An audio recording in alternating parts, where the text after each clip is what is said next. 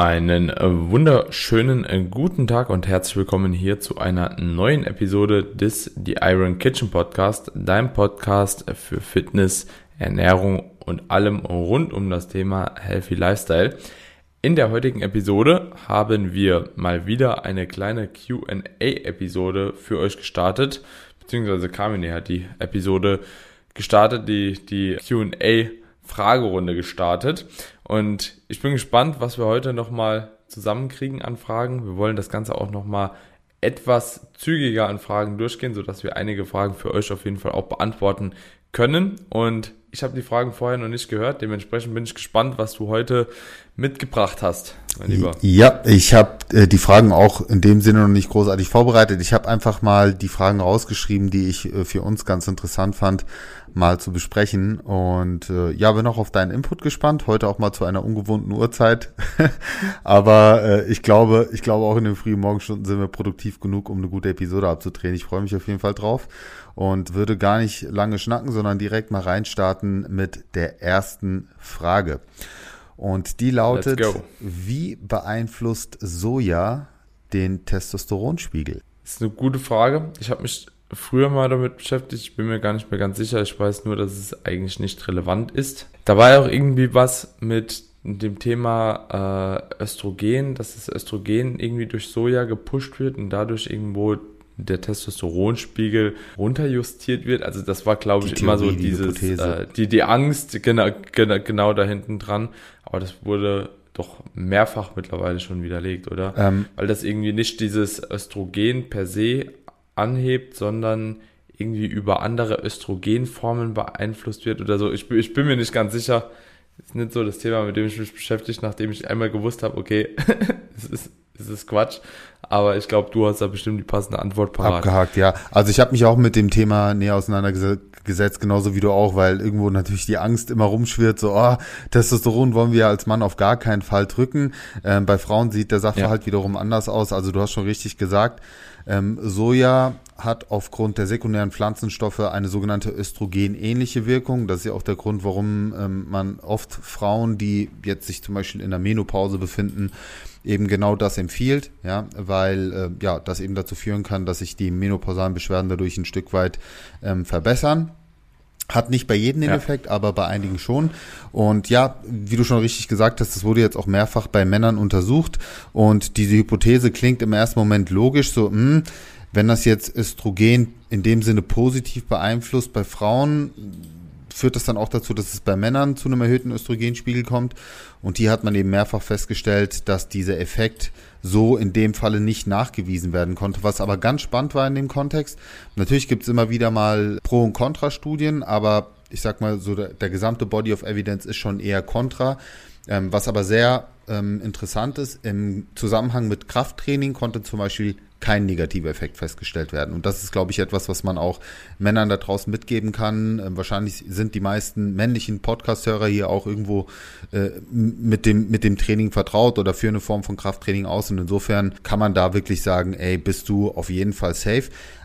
Trotz allem gebe ich aber immer noch mal die Empfehlung mit, einfach nicht damit zu übertreiben. Ja, also wenn man jetzt kein Veganer ist, wird man sowieso wahrscheinlich nicht in die ähm, Situation kommen, dass man extrem viele Sojaprodukte konsumiert. Aber man sollte halt trotzdem nicht den ganzen Tag nur Sojamilch trinken, Tofu essen, Sojajoghurt essen. Ich sag mal, normaler Konsum ist absolut unkritisch. Und das sage ich auch zu Männern, die keinen Kraftsport betreiben. So, so sehe ich die Situation. Aber wenn wir uns jetzt einfach mhm. mal die aktuelle Datenlage anschauen, muss man sagen, ist es ähm, mehr Angstmacherei als alles andere. Und von dem her könnt ihr da ganz unbesorgt äh, auch weiterhin euer, eure Sojaprodukte konsumieren. Auch hier gibt es dann immer noch mal Unterschiede. Sind das fermentierte, unfermentierte Produkte? Zum Beispiel sieht das jetzt bei einem Sojaprotein, ja. also Sojaproteinisolat zum Beispiel auch wieder ganz anders aus, weil da auch ähm, einige der Pflanzenstoffe in dem Sinne nicht in dem hohen Maße vorhanden sind oder sogar extrahiert sind. Und von dem her kann man da ganz entspannt an die Sache rangehen. Also würde ich mir ja. als Mann keine Sorgen machen und als Frau könnte man tendenziell sogar eher davon profitieren, wobei auch hier gibt es wieder unterschiedliche Populationsgruppen. Zum Beispiel gibt es auch bestimmte Sonderfälle, wo man auch eher dazu abrät. Zum Beispiel Frauen, die jetzt irgendwie eine Krebserkrankung hatten, speziell Brustkrebserkrankung, so alles, was in die hormonelle Richtung geht, sollte man vielleicht auch mal vorsichtig sein, was das angeht. Da bekommt man das aber meistens auch schon ärztlich so ähm, als hoffentlich Ratschlag mit. Aber auch hier einfach nicht mhm. übertreiben, heißt nicht Verbot. Mhm. Es ist ja manchmal halt eben auch so, dass halt eben genau auch aus solchen Gründen, wenn du jetzt sagst, okay, keine Ahnung, bei Krebspatienten wird das Ganze halt eher verneint, dass man oder dass die Leute daher, dahingehend denken, okay, wenn bei denen das nicht gut ist, so, dann mhm. geht das bei mir halt eben auch nicht. So, ne? Das rührt halt irgendwie meistens ähm, wahrscheinlich auch aus solchen Studien, ja, wo das dann einfach so aus dem Kontext gerissen wird, wie es halt eben ganz oft bei Supplements oder anderen äh, Dingen ist. Aber hast du gut erklärt. Wie gesagt, ich habe mich einmal mit beschäftigt gehabt irgendwie und dann nie wieder, weil es für mich so auf meiner Liste abgehakt so, war. So ein bisschen wie das Süßstoffthema, ja, ne? So, okay, Süßstoffe sind aktuell so, ne? Okay, gut, kann ich, kann ich weiter konsumieren in normalen Mengen, ja. Aber.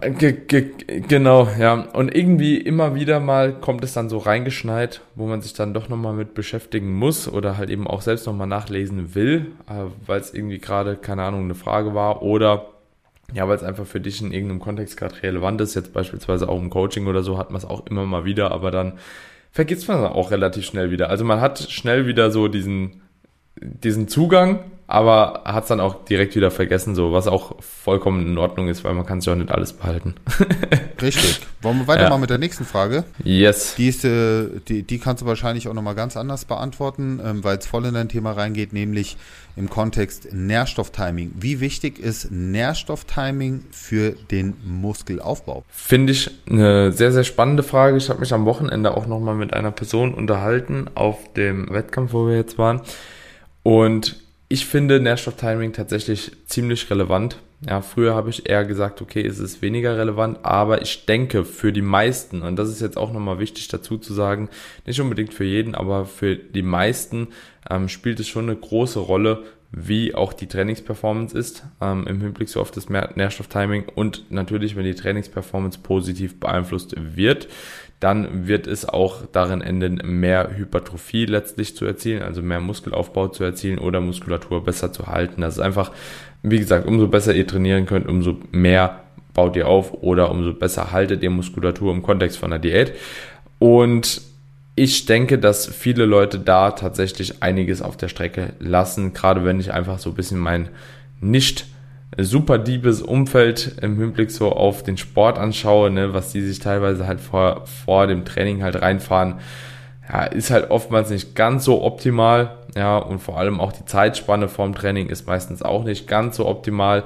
Und ich habe die Erfahrung gemacht, bei mir persönlich, aber auch bei ganz vielen Klienten, wenn man da so ein bisschen was rumstellt, dann kann man auf jeden Fall deutlich mehr rausholen. Ich denke allerdings trotzdem, Nährstofftiming ist primär vor und während dem Training, wenn überhaupt, relevant. Nach dem Training ein bisschen weniger relevant und vielleicht nochmal vorm Schlafen relevanter. So alles andere ist so ein bisschen lockerer zu sehen. Also Pre-Workout ist auf jeden Fall wichtig, Intra-Workout ist auf jeden Fall wichtig. Bei Peri-Workout kann man sich schon drüber streiten, so sollte man halt Protein zuführen. Also bei Post-Workout ja, und vom Schlafen halt einfach nochmal eine größere Menge an Carbs, weil es die Schlafqualität halt äh, positiv beeinflussen kann. Und ich denke, das hat halt eben auch nochmal eine Auswirkung einerseits auf die Regeneration, aber auch natürlich über den Schlaf, Schlafqualität auf die Trainingsperformance. Ja, also sehr gut, dass du auch schon auf diese indirekten Faktoren eingehst, ne? ähm, wie jetzt zum Beispiel auch Proteinverteilung, wobei ich das Zeitfenster morgen auch noch mit reinnehmen würde, gerade nach der längeren Schlafphase, mhm. dass man eben morgens den Körper auch entsprechend mit Eiweißen versorgt, um die Proteinsynthese ja, morgens ja. schon mal zu stimulieren. Aber ich sage jetzt auch mal aus diätetischer Sicht wissen wir ja zum Beispiel, dass eine Proteinversorgung am Morgen auch dazu führen kann, dass wir den Tag über einfach weniger essen weniger Kalorien zuführen, besser gesättigt sind. Das sind ja auch Effekte, die wir haben. Und wie du schon richtig gesagt hast, schlussendlich ähm, sekundär haben wir einen positiven Einfluss auf das Training was äh, im Endeffekt auch zu einem besseren Muskelaufbau resultiert. Also Nährstofftiming, Mahlzeitentiming halte ich schon durchaus für wichtig, auch wenn wir nicht drüber reden müssen, dass andere Dinge erstmal wichtiger sind. Ja, also wenn wir uns jetzt mal die Ernährungspyramide anschauen mit ja erstmal Kalorienbedarf, dann entsprechende Makronährstoffverteilung, dann Mikronährstoffe, erst dann sagt man ja, kommt das Nährstofftiming.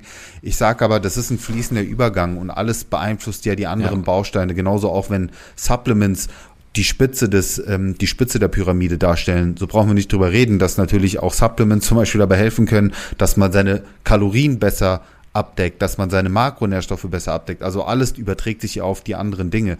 Ähm, wichtig ist nur dabei zu verstehen, dass die, diese Pyramide ganzheitlich zu sehen und eben Nährstofftiming als mögliches Tool zur Optimierung. Und da bin ich ganz auf deiner Seite. Ich würde aber auch sagen, dass es eher schon in einem fortgeschritteneren Bereich noch mehr Effekte aufweisen wird, mit aller Wahrscheinlichkeit nach, als jetzt bei einem blutigen, ich sag jetzt mal Trainingsanfänger oder jemand, der grundsätzlich erstmal anfängt, seine Ernährung zu überdenken und zu überarbeiten. Aber ähm, ich bin da ganz bei dir. Ja. Also ein unterschätzter Faktor, den ich auch berücksichtigen würde. Auf jeden Fall. Ja, de definitiv. Ich denke halt eben aber auch immer so, dass es halt Teil von oder Teil des Sports ist, egal von welchem Sport, den man tatsächlich halt eben betreibt, noch Teil von so einer Routine und Gewohnheiten sein sollte, einfach halt sich Mahlzeiten auch zusammenzubauen, die halt zumindest keinen negativen Einfluss halt irgendwo haben.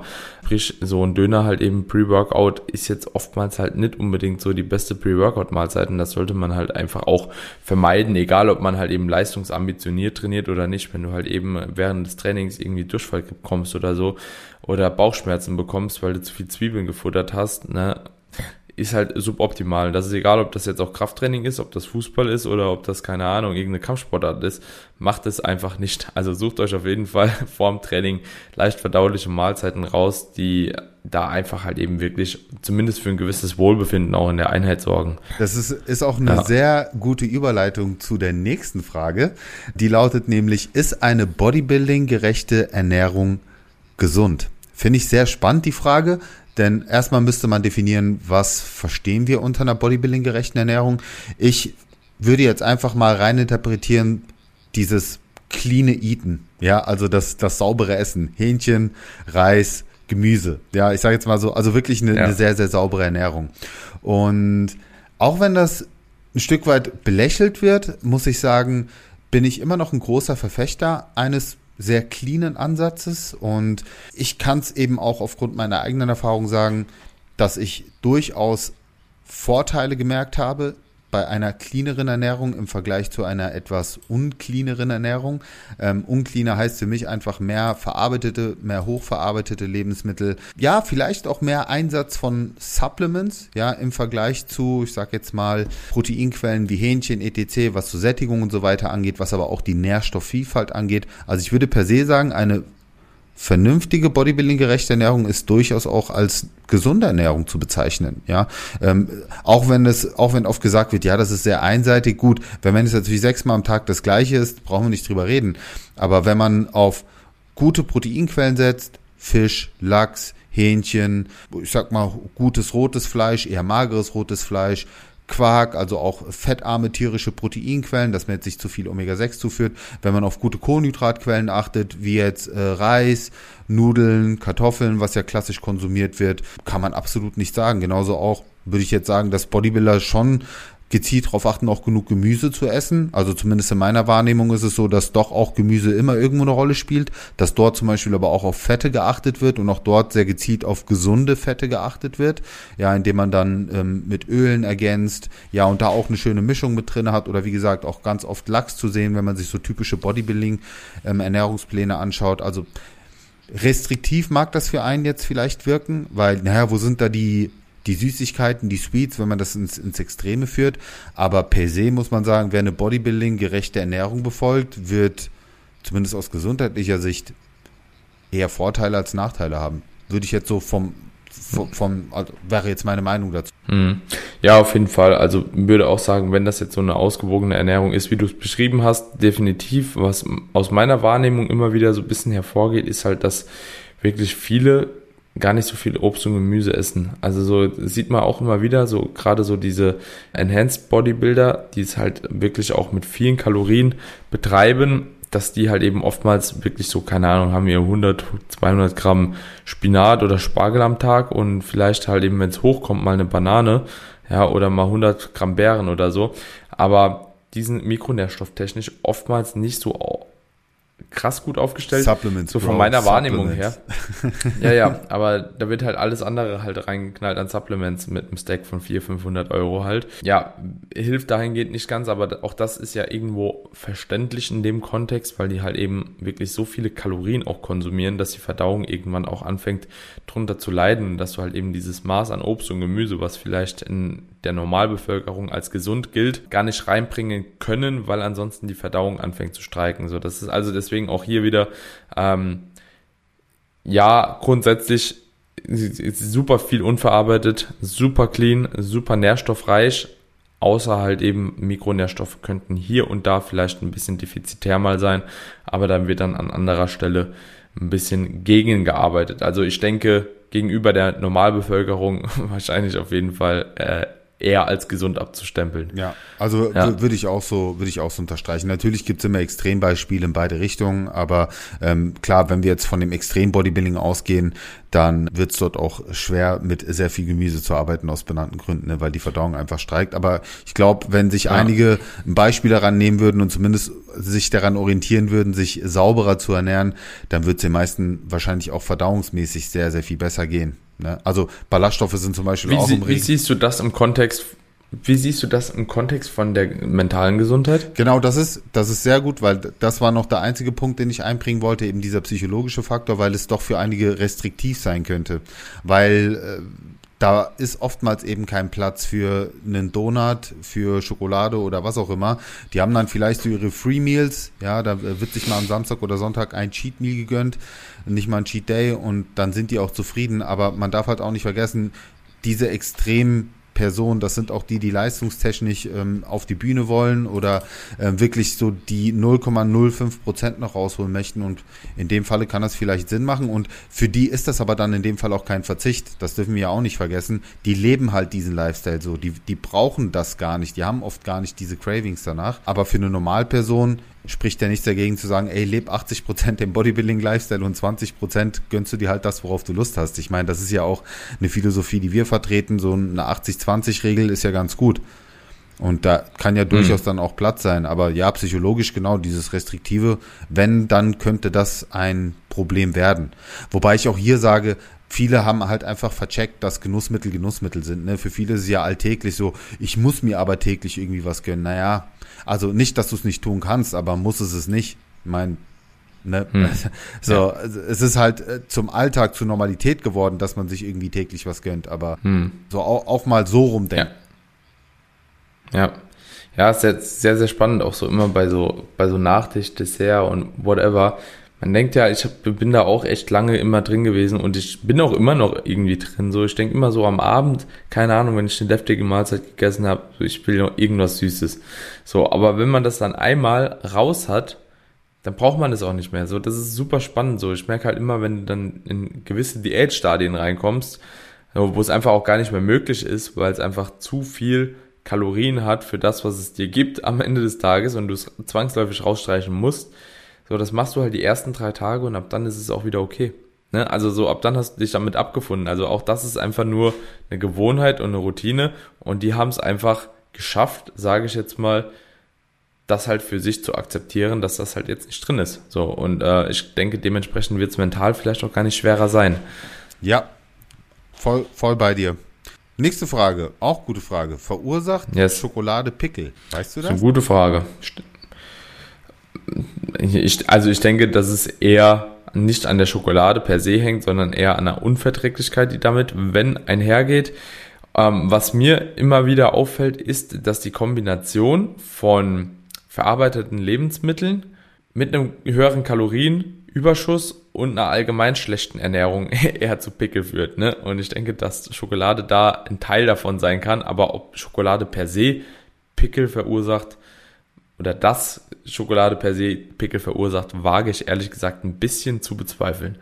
Tatsächlich ist da was dran. Was aber nicht an der Schokolade an sich liegt, sondern vielmehr an dem äh, Zuckergehalt.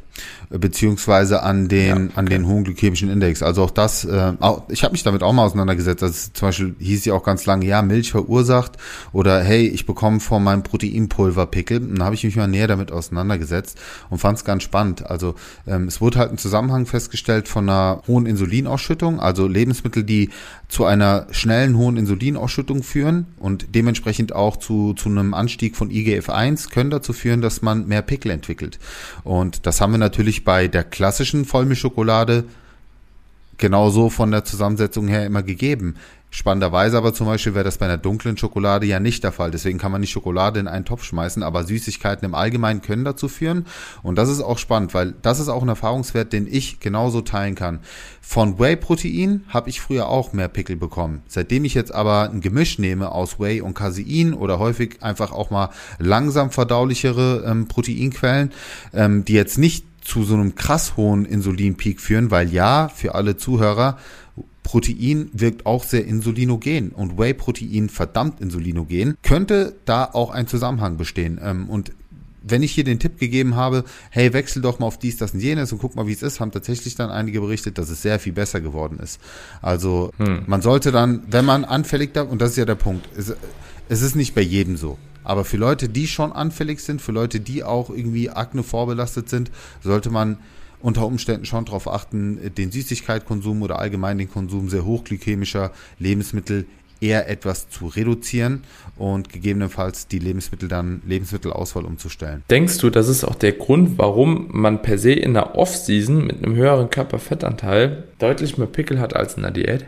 Also das kann mitunter daran liegen, weil man eben auch mehr solcher Lebensmittel einstreut, wenn wir ehrlich sind. Mhm. Und also ich, wir brauchen jetzt nicht drüber reden, dass auch viele andere Dinge da einen negativen Einfluss haben können. Ne? Also sehr hochverarbeitete Lebensmittel, auch wenn wir jetzt nicht wissen, was Zusatzstoff XY für Folgen im, also für, für Folgen hat für die Hautgesundheit, aber mein logischer Menschenverstand sagt mir einfach, dass wenn du Zutatenlisten hast mit einer Million komische Dinge, die da drin sind, dass sie nicht alle unbedingt sehr, sehr positiv auf die Haut wirken können. Also ich spreche jetzt hier nicht über, hm, ne, hm. du weißt was ich, sondern ja, ja. In, in, industriell ja, dazugepackte Dinge. Weil, weil das habe ich auch für mich mal so versucht, so zu analysieren, warum, also auch bei mir, ich habe jetzt auch bei Diät dir wieder eine. Also bei mir, bei mir ja. passiert das, bei mir in, im Gesicht eher weniger, aber ich merke das immer, äh, wenn dann am, am Rückenbereich, auch nicht Schulter, nur Rücken. Ja, also Rücken auf jeden Fall, aber auch im Gesicht äh, kommt da immer mal wieder so ein richtig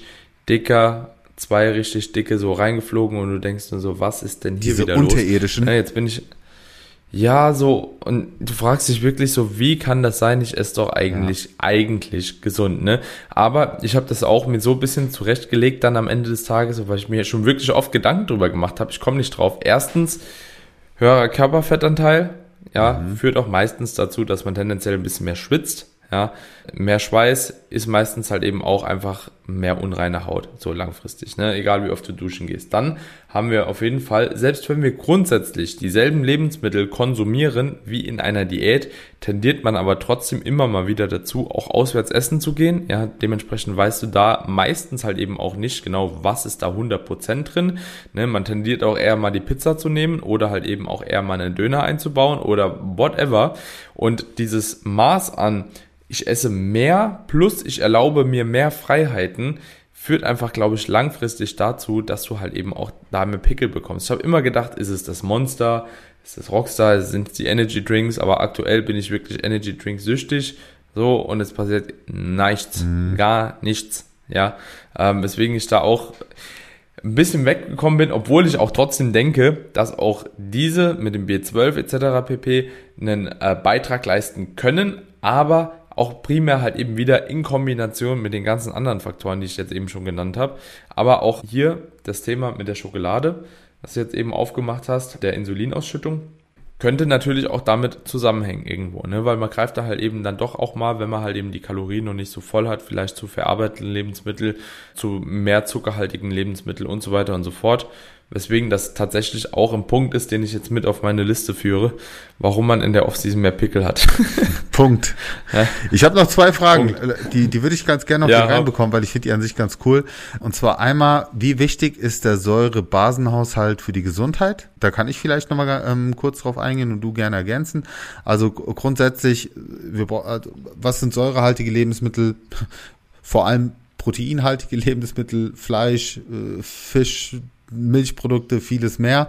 Ähm, dann gibt's die neutralen, ähm, das sind dann zum Beispiel Öle, Fette, gelten als neutral und dann gibt's eben die basenbildenden, da, dazu zählen im Regelfall Gemüse und Obst. So, und äh, hier kursiert halt die Theorie, gut, wenn du jetzt viele Säurebildner isst, dann kommt zu einem Ungleichgewicht vom Säurebasenhaushalt und das wiederum ist die Ursache für ganz viele Grunderkrankungen. Das ist aber eine Hypothese, die auch schon ähm, lange als widerlegt gilt, äh, sogar von der DGE, von der ich nicht so viel halte, aber korrekterweise auch gesagt wird, dass es nicht so etwas gibt wie Schlackenstoffe, die sich im Körper aufbauen und irgendwelche Entgiftungsprogramme, die du dafür durchführen musst, sondern der Körper besitzt sehr gute Mechanismen, um diese Entgiftungsprozesse selbst durchzuführen und um den Säurebasenhaushalt immer in einer guten Balance zu halten. Und wer jetzt sagt, naja gut, aber ich habe auch so eine Urinstick gepinkelt und der hat mir gezeigt, naja, du darfst halt nicht dein Urin-pH-Wert mit dem Blut-pH-Wert verwechseln. Das ist ein ganz, ganz großer Unterschied, ja, weil wenn es da zu einer Verschiebung kommt, dann hast du wirklich ein Problem. Von dem her darf man sich da nicht in die Irre führen lassen. Ähm, klar, wenn du viele proteinreiche Lebensmittel konsumierst, dann kann es dazu kommen, dass du eben auf diesem Stick dann eher Säure ein Säurebildner sozusagen bist. Aber wie gesagt, in der Realität macht das absolut gar keinen Unterschied. Unser Körper reguliert das sehr, sehr gut selbst. Was ich aber trotz allem an der Stelle betonen möchte, es macht schon durchaus Sinn, darauf zu achten, von der Lebensmittelauswahl sich einfach auch genug Basen bilden zu ernähren. Aber wer die normalen Ernährungsroutinen befolgt, ja, und genug Gemüse und Obst isst, da wird sich das sowieso in einer guten Balance halten. Also da würde ich mir gar keinen Kopf machen. Ja, so das ist mein Statement ja. dazu. Also kann man die Theorie kann man ignorieren, aber in der Praxis macht schon Sinn, gewissermaßen darauf zu achten, zumindest genug Basenbildner zu konsumieren. Weil lasst uns auch mal ehrlich sein, langfristig gesehen würden nicht nur Sportler Nachteile dadurch erfahren, sondern auch die Allgemeinheit, wenn sie auf einmal anfängt, viel zu wenig Protein zu konsumieren und dafür eben nur noch Gemüse, Obst und Kohlenhydrate und Fette konsumiert. Ja, dann sind wir ja wieder bei der klassisch westlichen Ernährung gefühlt so. Klar, wir lassen jetzt bei diese ganzen hochverarbeiteten Lebensmittel raus, aber so vom Konsens her, glaube ich, ist verständlich geworden, worauf ich hinaus will. Ja, also ich habe mich da auch äh, schon mal ein bisschen ausführlicher mit beschäftigt gehabt und ich würde auch sagen, so dass wir uns da einfach mehr darauf konzentrieren sollten, wie wir es auch immer den Leuten versuchen mitzugeben. Ernährt euch ausgewogen. Ja, das ist ganz, ganz wichtig. Und ich habe mir das auch immer so ein bisschen so vorgestellt. Das ist aber auch ganz laienhaft, ne? als ich das damals in der Physio hatte, in Physiologie. Ich habe mir immer überlegt, so was passiert eigentlich, wenn man irgendwas Basisches isst erstmal. Ne? Du hast halt erstmal den Magen und die Magensäure. Ne? So, und die Magensäure ist, glaube ich, das sauerste, was in unserem Körper so rumschwirrt, ne? weil sie ja auch erstmal eine Schutzfunktion irgendwo hat, ne? Und alles erstmal zersetzen muss. Und dementsprechend habe ich mir auch immer gedacht, okay, was passiert dann, wenn ich mir drei Gramm Backpulver da rein knalle, ne? Was passiert damit, ne? Erstmal so, ah ja gut, das vermischt sich erstmal und es passiert erstmal gar nichts, ne? Ähm, dementsprechend ist es ja auch nicht so, du führst irgendwas instant zu, so und dieser Säurebasehaushalt, der verändert sich, ne? Das geht auch einfach über eine lange, lange Zeit, ne? Oder über Infusion halt, ne? So, um das Ganze zu umgehen, ne? Aber das, du umgehst das nicht, weil du Du, du, du legst dir ja keine Infusion mit basischen Lebensmitteln einfach mal so. Ne? Und da habe ich auch immer gedacht, so gut, was ist unser Hebel jetzt wieder? Ne? Unser Hebel ist einfach so eine langfristig gesunde oder gesunde Ernährung, ja, und vielleicht halt eben auch noch die Zufuhr von gewissen Elektrolyten, wenn man wirklich halt eben da Probleme hat. Und das halt eben auf einer langen Basis. Und am Ende des Tages sollte man sich, glaube ich, eher darauf konzentrieren, wie sich halt eben in Kleinigkeiten wieder zu verlieren und verrückt zu machen, so dass man sich halt eben da noch, weil wenn du dich um Säure-Basehaushalt kümmerst, dann musst du dich halt eben auch noch um so viel andere Sachen kümmern und es wird irgendwann nur anstrengend und man verkompliziert halt alles maßgeblich. Ne? Ja, also bitte nicht unbedingt einfach so random Backpulver. Punkt. So. Und ja. äh, bitte keine überteuerten Produkte kaufen oder irgendwelche komischen Entschlackungstees oder Bäder oder, oder Socken sind ja auch ganz trendy. So, kommen wir zur letzten Frage. Ähm, ja. Das ist wahrscheinlich auch eine Frage, die super viele Zuhörer interessieren wird. Wahrscheinlich eher Zuhörerinnen, weil das eher so eine Frage ist, die von äh, der weiblichen Fraktion ganz oft reinkommt. Ist es gefährlich, unter den Grundumsatz zu essen? Ja. Langfristig, kurzfristig, mittelfristig eigentlich ja kann man schon sagen. Grundumsatz heißt nicht umsonst halt Grundumsatz. Okay, also. sp spannend. Du hast da, dann hast du tatsächlich eine etwas andere. Wobei gut, ich ähm, ich gebe da mal eine differenzierte Antwort darauf. Aber ähm, sag du erst. Mal. Also warte, Grundumsatz meine ich jetzt wirklich mit, okay, du liegst rum, mhm. das ist dein Grundumsatz, mhm. ohne Bewegung und alles, was du an Alter akkumulierst. Mhm. Ne? Wenn du halt super übergewichtig bist, kannst du auch unterm Grundumsatz essen. Ich denke, das ist kein Problem. Aber unterm Grundumsatz würde ich jetzt einfach auch verstehen, dass du halt, keine Ahnung, bei einer Frau, sagen wir mal 1, 2 ist der Grundumsatz plus das, was an Aktivität über den Tag irgendwie über Need noch akkumuliert wird, das kommt halt eben on top so. Und das kannst du natürlich irgendwo schon brechen, also und da drunter gehen. Sagen wir statt 2000 Kalorien, die ja normal Kalorienbedarf ist, soll sie halt bei 1200, aber dann spätestens halt Pause machen, weißt du? Also, weil einfach ein Schritt darunter nicht mehr unbedingt so beneficial ist. Weißt du, also so, es bringt dir nicht mehr eher einen Vorteil, sondern der Metabolismus wird es wahrscheinlich eher nicht so toll finden. Und ähm, dahingehend würde ich sagen, eigentlich nicht drunter gehen, ja. Mhm. Also mein Statement ist da in Klammern gesetzt ein etwas anderes.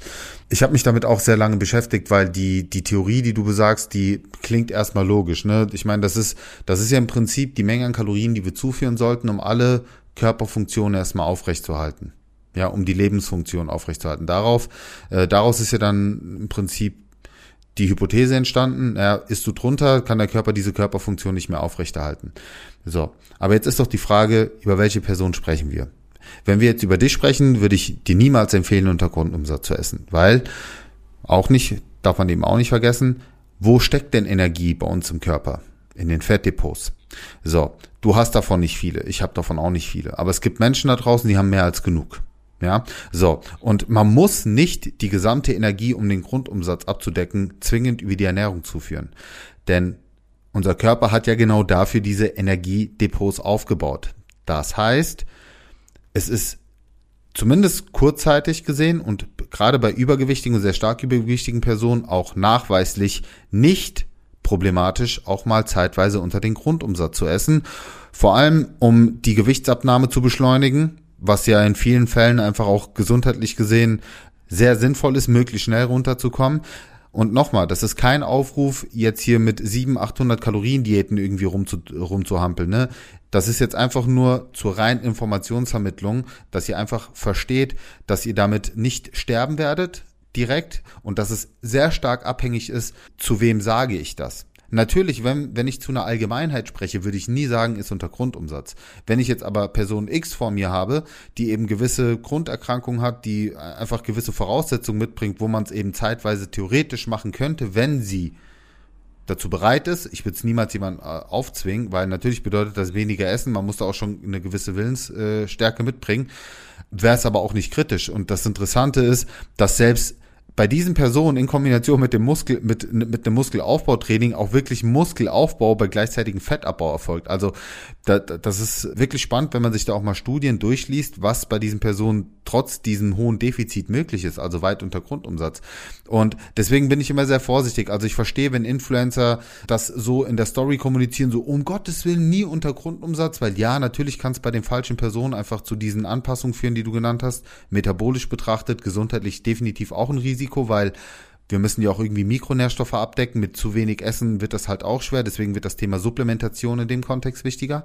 Aber allgemein zu sagen, nee und nicht zu empfehlen, kann man halt genauso wenig machen. Also, also, ne, verstehst du, was ich meine? So deswegen, äh, ich finde es immer ganz, ganz wichtig, solche Themen differenziert zu beantworten und nicht einfach nur pauschal rauszuhauen, weil dafür haben wir die Möglichkeit, hier in einem Podcast eben auch zu ähm, zielgruppenspezifisch das Ganze zu beantworten und bei den einen macht es halt null Sinn oder kann sogar auch gefährlich werden. Ja, ich meine, wenn sich eine magersüchtige Person unter ihrem Grundumsatz ernährt, dann wird es auf kurz oder lang zum Tod führen wiederum sprichst du jetzt zu einer Person, die stark übergewichtig adipös ist, sieht, sieht der Sachverhalt wieder ganz anders aus. Verstehst du? Also das meine ich mit Ja, ja, zielgruppenspezifisch, ja. Aber vielleicht auch nochmal so für Voll, die Zuhörer ja. ganz interessant, das auch, auch mal so aufgeschlüsselt erklärt zu bekommen. Jein, ja, es ist im Prinzip eine Jein-Antwort, muss man ja ganz klar sagen. Also wo siehst du dich und je nachdem, wo du dich siehst, musst du halt selbst entscheiden. Aber wichtig, und das ist vielleicht auch abschließend eine Sache, die ich hier an der Stelle mitgeben möchte, selbst wenn du zu diesen Personen gehörst, wo es weniger kritisch wäre, würde ich das niemals auf eigene Faust machen, wenn du Laie bist und von Ernährung wenig Ahnung hast. Weil damit kannst du dann, also wenn, dann würde ich es immer in einem kontrollierten Setup machen mit einer Person, die dich begleitet, betreut und diese Diät dann auch entsprechend aufstellt, dass es zumindest im Rahmen ähm, der Ernährung immer noch halbwegs gesund ist für dich.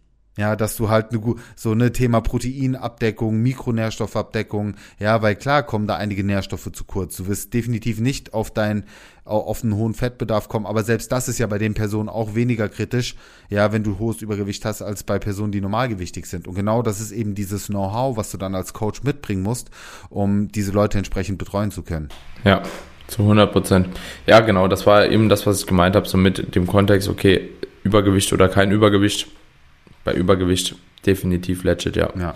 Würde ich auch so sagen. Coole Episode, Daniel. Hat mir, Genau. hat mir auf jeden Fall gefallen. War ein schöner bunter Mix. Ähm, ich glaube, da ist für jeden was dabei gewesen. Selbst für die Leute, die jetzt sagen, okay, einfach nur mal Wissen ein bisschen aufgefrischt, vielleicht nochmal einen etwas anderen Blickwinkel auf die ganze, auf die ganze Sache bekommen. Also teilt auch gerne mit uns euer Feedback, schreibt uns wie immer gerne eine Insta-DM. Wir werden auch gerne weiterhin regelmäßig Fragerunden eröffnen. Also gebt uns auch mal Feedback, ob ihr diese QAs auch cool findet. Mir macht es auf jeden Fall sehr viel Spaß, weil es einfach ja, ein bisschen Abwechslung reinbringt, auch, auch so vom, vom Redefluss her, glaube ich, eine etwas ents- entspanntere Podcast-Episode Ja. ist für den Zuhörer. Aber nochmal, ihr entscheidet sowieso, was hier an Content rausgehauen wird. Deswegen, wie immer, schreibt uns, lasst uns eine Bewertung da. Fünf Sterne für Support ist auf jeden Fall immer sehr, sehr gern gesehen und äh, das schätzen wir auch wirklich sehr. Und ja, glaube, an der Stelle bleibt sonst nicht mehr viel übrig zu sagen, außer einen schönen Resttag, wann auch immer ihr diese Episode hört. Weiter reinhören, weiter fleißig teilen und Liebe zeigen. Reinhören da. Sehr geil. In diesem Sinne, meine Freunde, hau da rein.